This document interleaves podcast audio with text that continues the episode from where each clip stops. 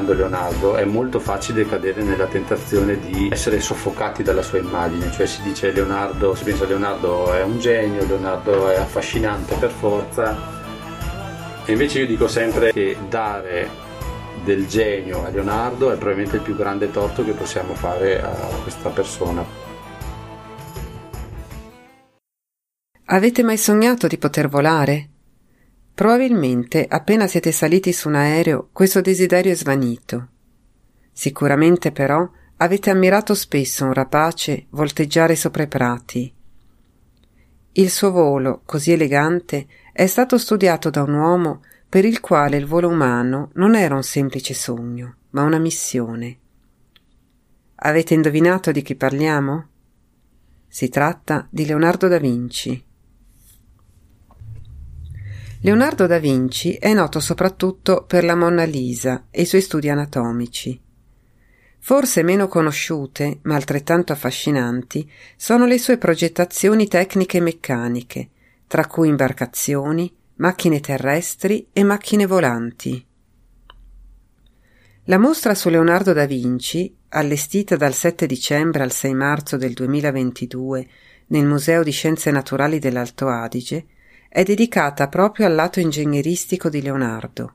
Ricostruzioni, modelli digitali e stazioni interattive invitano a scoprire le sue visioni. Leonardo da Vinci ormai è diventato un mito, una figura senza eguali, con capacità pratiche e intellettuali straordinarie, almeno per il suo tempo.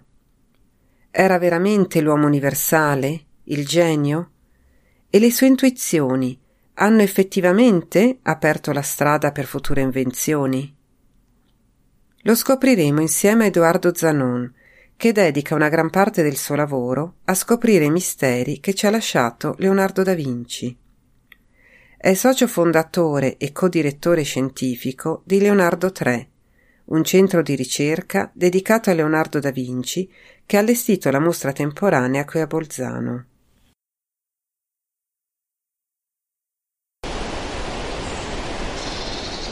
È il giorno del primo tentativo di volo della bicicletta volante. Un uomo con la postura da ciclista spinge affannosamente con i piedi i pedali della macchina. Due ruote dentate dietro la sua schiena si mettono in movimento. Si muovono le ali di tela di lino cerato, lunghe diversi metri, come un uccello. E già il pilota in aria.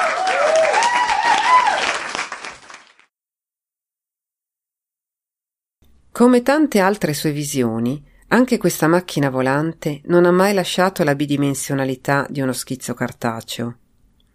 L'ossessione di Leonardo per il volo gli ha impedito di arrendersi, nonostante abbia capito presto che questa impresa era destinata a fallire.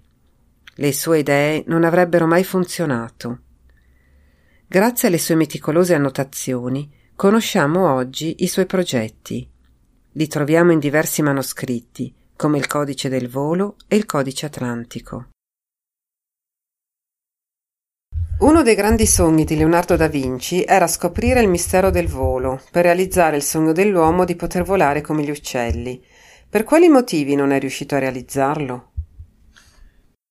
Eh, quello del volo, parlando di Leonardo, è uno dei temi più complessi che si può affrontare. Eh, pensiamo ad esempio al fatto che lui stesso in un foglio del codice atlantico descrive un suo sogno di infanzia, lui da adulto descrive un sogno di, che ha avuto da bambino, durante il quale scrive appunto questo scrivere così distintamente del nibbio par sia mio destino, Qui, quasi a dichiarare che questa missione del volo eh, gli sia stata assegnata appunto dal destino per tutta la vita. E infatti è vero, che Leonardo si occupa del volo tra tutte le sue attività, quella del volo è quello che, ho, che lo occupa con più costanza da quando è giovane fino a poco tempo prima di morire.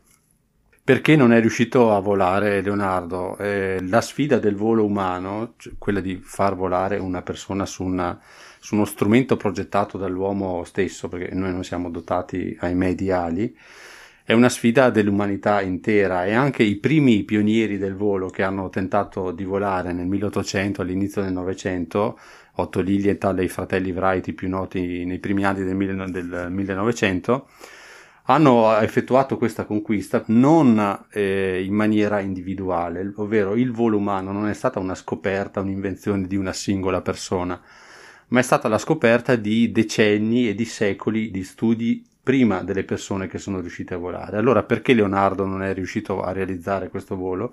Per cui intorno a, a lui non aveva probabilmente il contesto tecnologico, la, la, la, condivisione di informazioni, di notizie, di strumenti che avevano, hanno avuto a disposizione gli inventori 300-400 anni dopo di lui. Quindi non, non, Leonardo non ci è riuscito non per scarsa capacità, scarso entusiasmo, ma perché attorno a lui era un, una, uno studioso isolato, non completamente isolato, perché ci sono esperimenti di macchine volanti anche precedenti a Leonardo o coeve a Leonardo, però non aveva intorno a sé quel, quello spazio, quell'interesse che poi c'è stato nei, nei secoli successivi.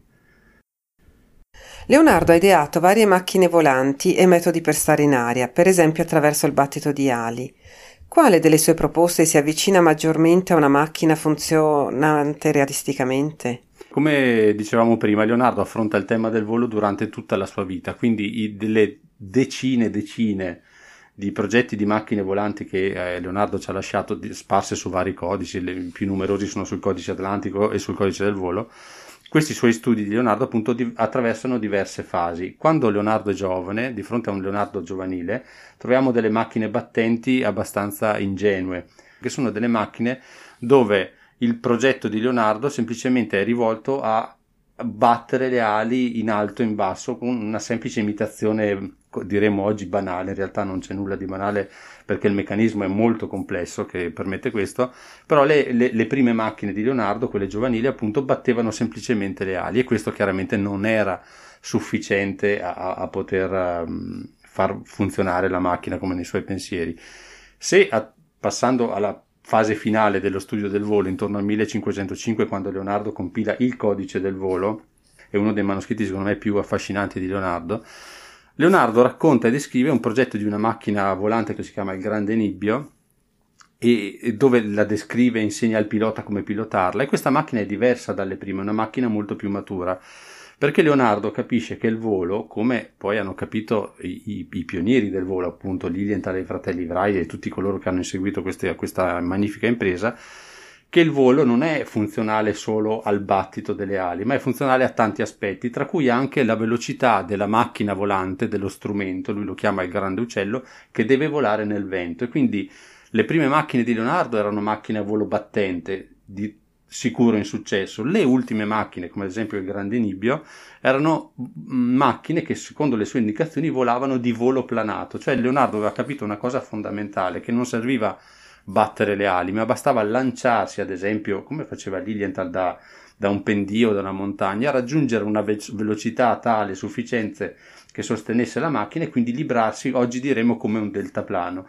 E tutte queste macchine sono incredibilmente complesse perché hanno dei meccanismi per far muovere le ali ad imitazione dell'uccello, ma non, questi meccanismi non erano utili al battito, erano utili semplicemente alle manovre, quindi per piegare un'ala, estenderla, muovere avanti, muovere indietro, per poter governare il volo durante il volo già nell'aria, quindi non per decollare ma per planare come fa un grande uccello.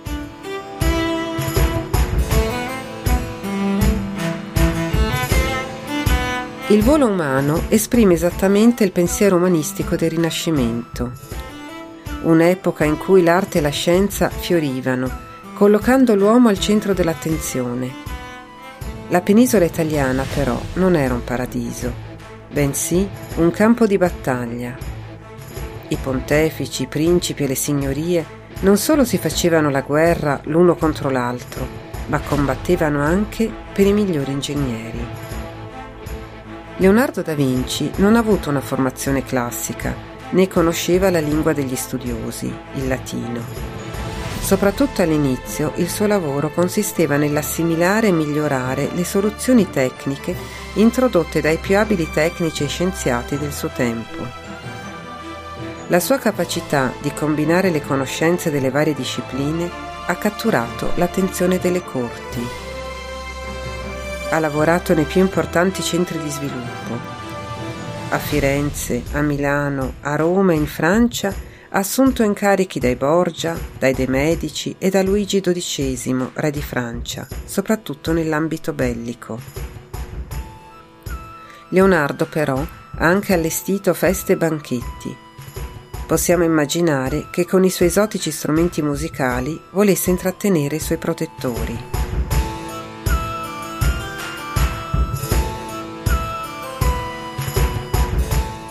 Oggigiorno i ricercatori hanno a loro disposizione una vasta gamma di studi e metodi ben documentati. Quale metodo ha utilizzato Leonardo da Vinci per i suoi studi e su quali fonti si è basato? La grande ispiratrice di Leonardo era la natura, pensiamo ad esempio alle macchine volanti, ma non solo. La natura è l'ispirazione. Il suo tentativo è sempre stato quello di tradurre per alcune categorie di macchine l'elemento biologico, quindi l'articolazione di un'ala, in un elemento meccanico. Questa era la sua fonte di ispirazione. E nel fare questo lui sperimentava. Io dico sempre che i disegni di Leonardo, di molte macchine, ci raccontano proprio che lui tentasse delle costruzioni, di cui non c'è rimasto nulla per, purtroppo, però i disegni, pensiamo ad esempio dei progetti in cui ci sono decine di disegni dedicati a quel progetto, dove si vede proprio che Leonardo disegna, costruisce, capisce le problematiche, riprende a disegnare, ricostruisce, c'è questo continuo dialogo materia, disegno, materia, disegno, che non è documentato. Un'altra cosa va detta molto importante che Leonardo era un asset, una persona assetata di sapere, cioè tutto quello che lui eh, osservava vedeva accadere intorno a sé, lui voleva capirlo. Quindi quello che lui vedeva, lui lo appuntava sui manoscritti e lo disegnava. Infatti questo è uno dei, dei, degli errori più grandi che si, fare, che si possono fare studiando Leonardo, ovvero scambiare tutti i suoi disegni per invenzioni. Non è vero, la maggior parte dei suoi disegni sono fotografie, diremo oggi, disegnate a mano di cose che lui vedeva. Quindi il suo metodo era tentare di capire e provare quello che aveva capito, tante volte sbagliando, tante volte anche azzeccandoci, tra virgolette, diremo oggi, attraverso la sperimentazione dei suoi studi, dei suoi progetti, dei suoi esperimenti. Quali scopi ha perseguito con i suoi studi? Erano esclusivamente motivati dalla curiosità? No, non era solo curiosità, era anche mh, desiderio di affermazione, non solo, non solo personale come è successo, ma anche probabilmente economico. Cioè, noi siamo legati a queste immagini di Leonardo eh, di uomo di successo perché noi, soprattutto negli ultimi sei, nell'ultimo secolo, abbiamo attribuito a lui i successi di tutte le scoperte.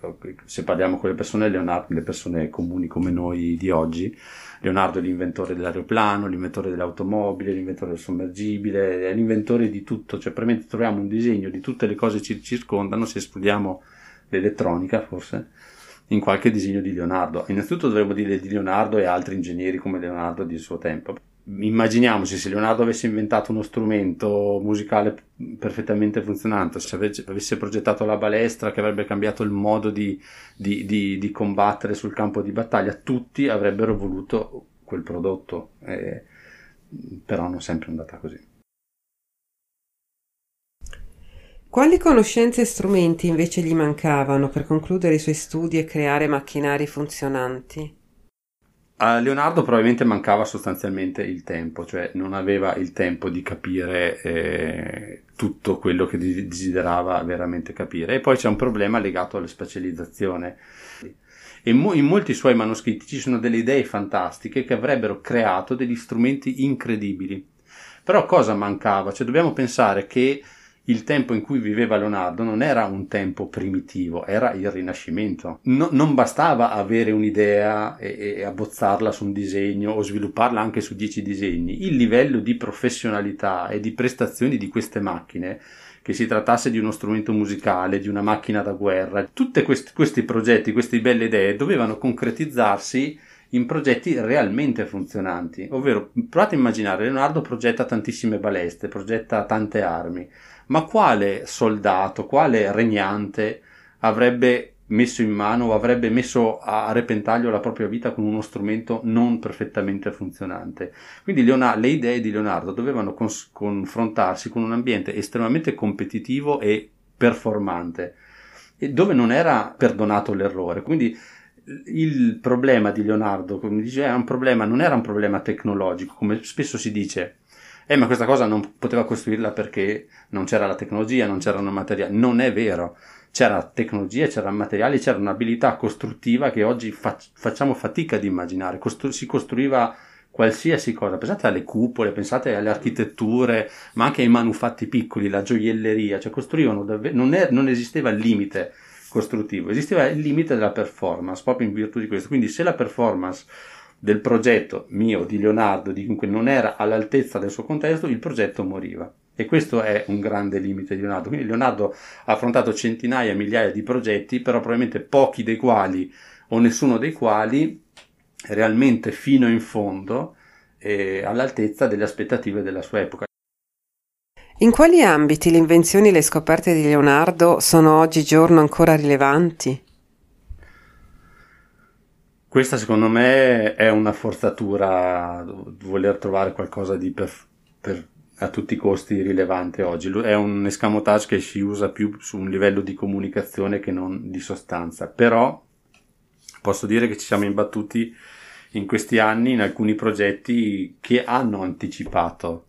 Anticipare non vuol dire aver fatto. Ad esempio Leonardo, parlando di volo, ad esempio in una pagina bellissima del codice del volo, sul foglio 9, arriva a enunciare in, con sue parole, con un, a modo suo, diciamo, in un principio che sta alla base del volo, che è stato studiato poi da un fisico che si chiama Bernoulli, secoli a venire, che è un non possiamo parlare di fluidodinamica di pressione, però arriva a enunciare il principio che, che regola sostanzialmente la portanza che è stato codificato eh, secoli appunto dopo. Però nessuna di queste osservazioni di Leonardo, nessuna, lui le ha viste queste cose, però non le ha comunicate.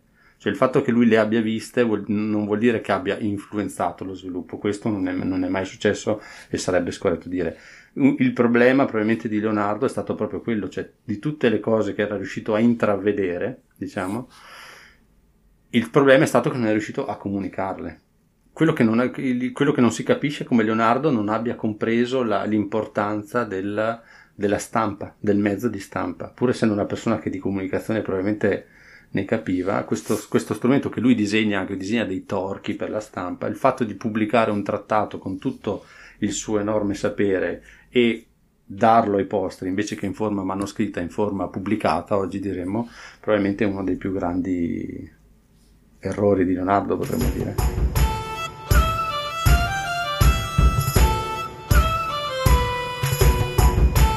Leonardo da Vinci non comprese l'importanza di comunicare il risultato del suo lavoro scientifico, quindi lo dobbiamo fare noi, 500 anni dopo la sua morte. Leonardo ci ha lasciato migliaia di fogli di pergamena, pieni di schizzi, abbozzi e appunti. Ora il suo lavoro aspetta di essere completato. Edoardo Zanon ha fatto di questo il suo obiettivo. Dopo lo studio della chitarra classica e la laurea in disegno industriale, nel 2005 ha fondato, insieme a Mario Taddei e Massimiliano Lisa, Leonardo 3 è un centro di ricerca dedicato a Leonardo da Vinci. Edoardo Zanon e i suoi soci non si accontentano di studiare e interpretare i misteri nascosti nei manoscritti leonardeschi, ma digitalizzano i modelli in tecnologia 3D e costruiscono le sue macchine in modo che funzionino.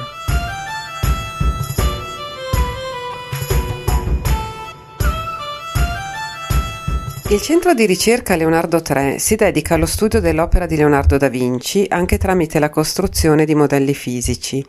Quali difficoltà si incontrano quando si tenta di costruire le sue invenzioni basandosi solo su schizzi e note? Forse la difficoltà più grande è spesso non cadere nella tentazione di, eh, di mm, camminare su delle scorciatoie, con delle scorciatoie, ovvero quello che fate, noi tentiamo sempre di costruire per quanto po- c'è possibile in una maniera filologicamente corretta. Pensiamo ad esempio se io devo legare tra di loro due, due pezzi di legno, oggi cosa faccio? Prendo un trapano, una vite e in due secondi ho fatto l'operazione. Quest, questo procedimento e tanti come questo al tempo di Leonardo erano più complessi ma erano risolti quindi l'abilità costruttiva la conoscenza dei materiali le colle cioè esistevano le colle esistevano soluzioni per qualsiasi problema però erano soluzioni che richiedevano tempo, risorse, tante volte denaro e quindi noi oggi viviamo, siamo circondati da una comodità che tante volte diamo per scontato che al tempo di Leonardo non c'era. Quindi questa, per chi costruisce queste macchine, tante volte è una forte tentazione a cui tentiamo di resistere. Quale delle opere di Leonardo da Vinci è stata più difficile da ricostruire? Allora, noi abbiamo nella nostra storia, ormai quasi ventennale, abbiamo ricostruito tantissime macchine. Direi che quelle quella più difficile da costruire è quella che non abbiamo ancora costruito. Ma ci sono delle macchine difficili da costruire e sono le macchine più note di Leonardo. Ne dico una tra tutte, è il leone meccanico. Di tutti questi progetti, perché sono davvero tanti, cosa Leonardo, Leonardo ha effettivamente tentato di realizzare? E per assurdo abbiamo po- non abbiamo delle prove documentali che attestino che Leonardo abbia tentato di costruire una macchina o l'altra, abbiamo delle testimonianze di cronisti del tempo di Leonardo, il più noto dei quali è Giorgio Vasari, che ha scritto le vite dei personaggi famosi della, della sua epoca, tra cui anche quella di Leonardo. E proprio Vasari e altri cronisti oltre a lui che ci riportano due macchine realizzate, uno strumento musicale con cui Leonardo, una dragolira, si chiama una lira forse ricavata da un teschio di, di, di cavallo, forse d'argento, con la quale si presentò a Ludovico il Moro quando arrivò a Milano, e un secondo, una macchina incredibile che era il leone meccanico, una macchina che lui ha realizzato in onore del re di Francia, che era un leone meccanico costruito in legno, ferro, corde, che camminava di, di, di, di fronte al, al, re, appunto, ad un certo punto si accovacciava a terra e riversava dei gigli in onore del re, al cospetto del re.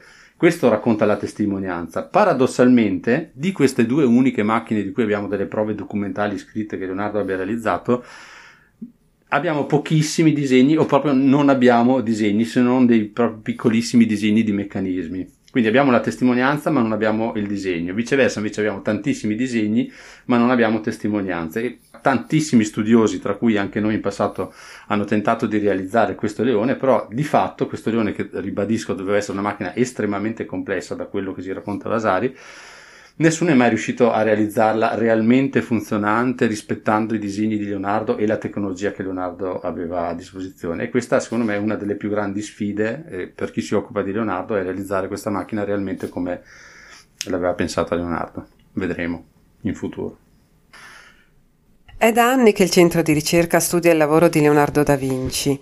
Cosa c'è ancora da scoprire sulle sue opere? Ma c'è tantissimo. Leonardo ci ha lasciato migliaia e migliaia di pagine manoscritte, si dice più di 6.000 fogli, quindi il materiale è tantissimo. Certo bisogna distinguere quali sono veramente invenzioni, quali invece sono semplicemente report di, di, di, cose che vedeva attorno a lui. Io però amo sempre sostenere che l'incredibile sta nel piccolo del taglio. Io, io, i progetti più belli dal punto di vista della storia, della scienza, della tecnica, li ho trovati non su disegni appariscenti, confezionati ad arte anche magari da, da far vedere a, a, un duca, a un signore, a un possibile commettente, ma li ho trovati in appunti disordinati, magari disegni piccoli, grandi, poco più di un francobollo, che nascondevano un'intuizione tecnica, una, una soluzione tecnica per una macchina particolare o un'osservazione che erano che, mh, davvero geniali. Quindi queste 6.000 pagine sono ricche anche di questi che sembrano scarabocchi banalmente, ma in realtà non lo sono, sono disegni importanti, ma vanno trovati.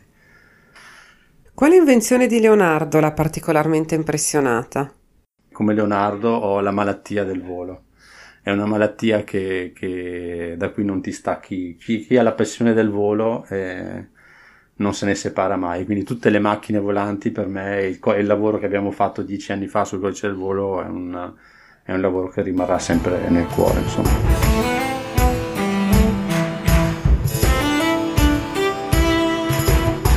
Questa passione per il volo e per Leonardo da Vinci, Edoardo Zanon la vuole trasmettere anche ad altre persone. E quale modo migliore di un museo dedicato a lui? Nel 2013 questo museo è stato inaugurato a Milano e da allora parti della mostra sono state esposte in diversi musei all'estero. I risultati degli studi di Leonardo III vengono resi accessibili anche attraverso strumenti didattici, come libri e videogiochi, sempre incorporando tecnologie digitali.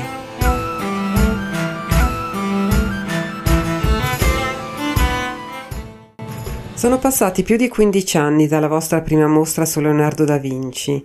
In quale modo si è evoluta e perché c'è bisogno di una continua rivisitazione? In realtà avremmo potuto evolverci anche di più di quello che abbiamo fatto, ma forse questo periodo di Covid ci ha fatto fare delle riflessioni e quindi lo faremo nei prossimi, nei prossimi anni. Nel nostro lavoro ci ha aiutato molto la tecnologia, il fatto di utilizzare queste, queste, questi strumenti di modellazione solida, tridimensionali che usiamo noi per progettare, ma usiamo anche noi per comunicare al nostro pubblico attraverso dei software, dei programmi che permettono alle persone di capire le macchine. Questo ci ha aiutato molto e penso che continueremo su quella strada e lo sviluppo non è mai fermo. A proposito di comunicazione, quali difficoltà si incontrano quando si devono trasmettere dei concetti complessi ai visitatori? Trovare un sistema di divulgare eh, aspetti molto complessi in maniera semplice è uno degli aspetti più affascinanti, però non sempre è facile comunicando Leonardo, è molto facile cadere nella tentazione di essere soffocati dalla sua immagine, cioè si dice Leonardo, si pensa Leonardo è un genio, Leonardo è affascinante per forza, e invece io dico sempre che dare del genio a Leonardo è probabilmente il più grande torto che possiamo fare a questa persona, perché il genio, la genialità noi la concepiamo come un dono, di, un dono che ci troviamo in mano sostanzialmente, un talento senza aver fatto nessuna fatica per conquistarlo. Invece Leonardo è l'esatto opposto, cioè Leonardo tutto quello che fa e che ai nostri occhi lo rende geniale è stato frutto di una fatica, di un'esplorazione, di una ricerca continua. Quindi è, è molto difficile, è molto più facile, come ha fatto il Vasari, come dicevamo prima, è molto più facile dire eh, Leonardo ha presentato un leone fantastico, cioè raccontare questa narrazione super spettacolare, ma quanto vera, mi domando io. Le tecnologie digitali e le visualizzazioni in 3D sono una parte importante della mostra. In che modo tali tecnologie influenzeranno il futuro dell'attività museale? Ah, io credo che arriverà un momento nella vita dei musei di tutto il mondo in cui una mostra verrà venduta grazie al fatto che fuori sul cartello ci sarà scritto questa mostra non contiene niente di multimediale, non contiene niente, nessun video e per entrare a visitare la mostra un requisito sarà quello di dover depositare il telefono o qualsiasi schermo e quindi contemplare, leggere e osservare quello, però questa è una visione mia del tutto personale. Certo, le tecnologie 3D aiutano noi in tutti questi anni senza questi, questi, software che abbiamo in mostra che possono sfogliare le pagine. Pensiamo ad esempio al fatto, noi amiamo, siamo molto legati al fatto che quando presentiamo una macchina, presentiamo a fianco della macchina anche la fonte da cui, e tante volte la fonte è proprio il manoscritto. Quindi tutti questi strumenti video che noi abbiamo disponibili sono stati realizzati attraverso eh, tecnologie 3D e quindi è evidente che il futuro è quello tante volte mi piacerebbe anche che, che, le persone, i ragazzi apprezzassero, guardassero solo la macchina senza nessun filtro tra loro e l'oggetto stesso. Questo, questo ribadisco è il mio desiderio personale, forse sbagliato. La mostra temporanea su Leonardo da Vinci ha viaggiato per il mondo. Ci sono differenze nella risonanza del pubblico nei diversi paesi? Sì, assolutamente sì ci sono paesi cui, nei quali Leonardo è solo la Gioconda. Ci sono paesi nei quali Leonardo è solo la pittura o paesi nei quali invece l'aspetto tecnico, faccio, ad esempio negli Stati Uniti viaggiamo sempre, le nostre mostre itineranti sono spesso quasi sempre ospitati da musei di, di, di, dire, di scienza e tecnologia. E, però devo dire, soprattutto in Oriente, Leonardo, la figura di Leonardo è legata più all'aspetto artistico che non a quello tecnologico. Allora aspettiamo di vedere quale sarà il lato leonardesco più apprezzato dal pubblico di Bolzano. Vedremo, mi saprete dire.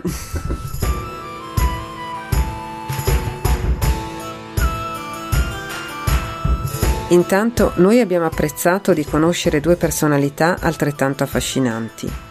Da una parte una visione più autentica di Leonardo da Vinci che lo rende più umano, dall'altra parte un uomo che della passione per Leonardo si è costruito un lavoro. A distanza di 500 anni, le progettazioni teoriche di Leonardo vengono finalmente realizzate e divulgate.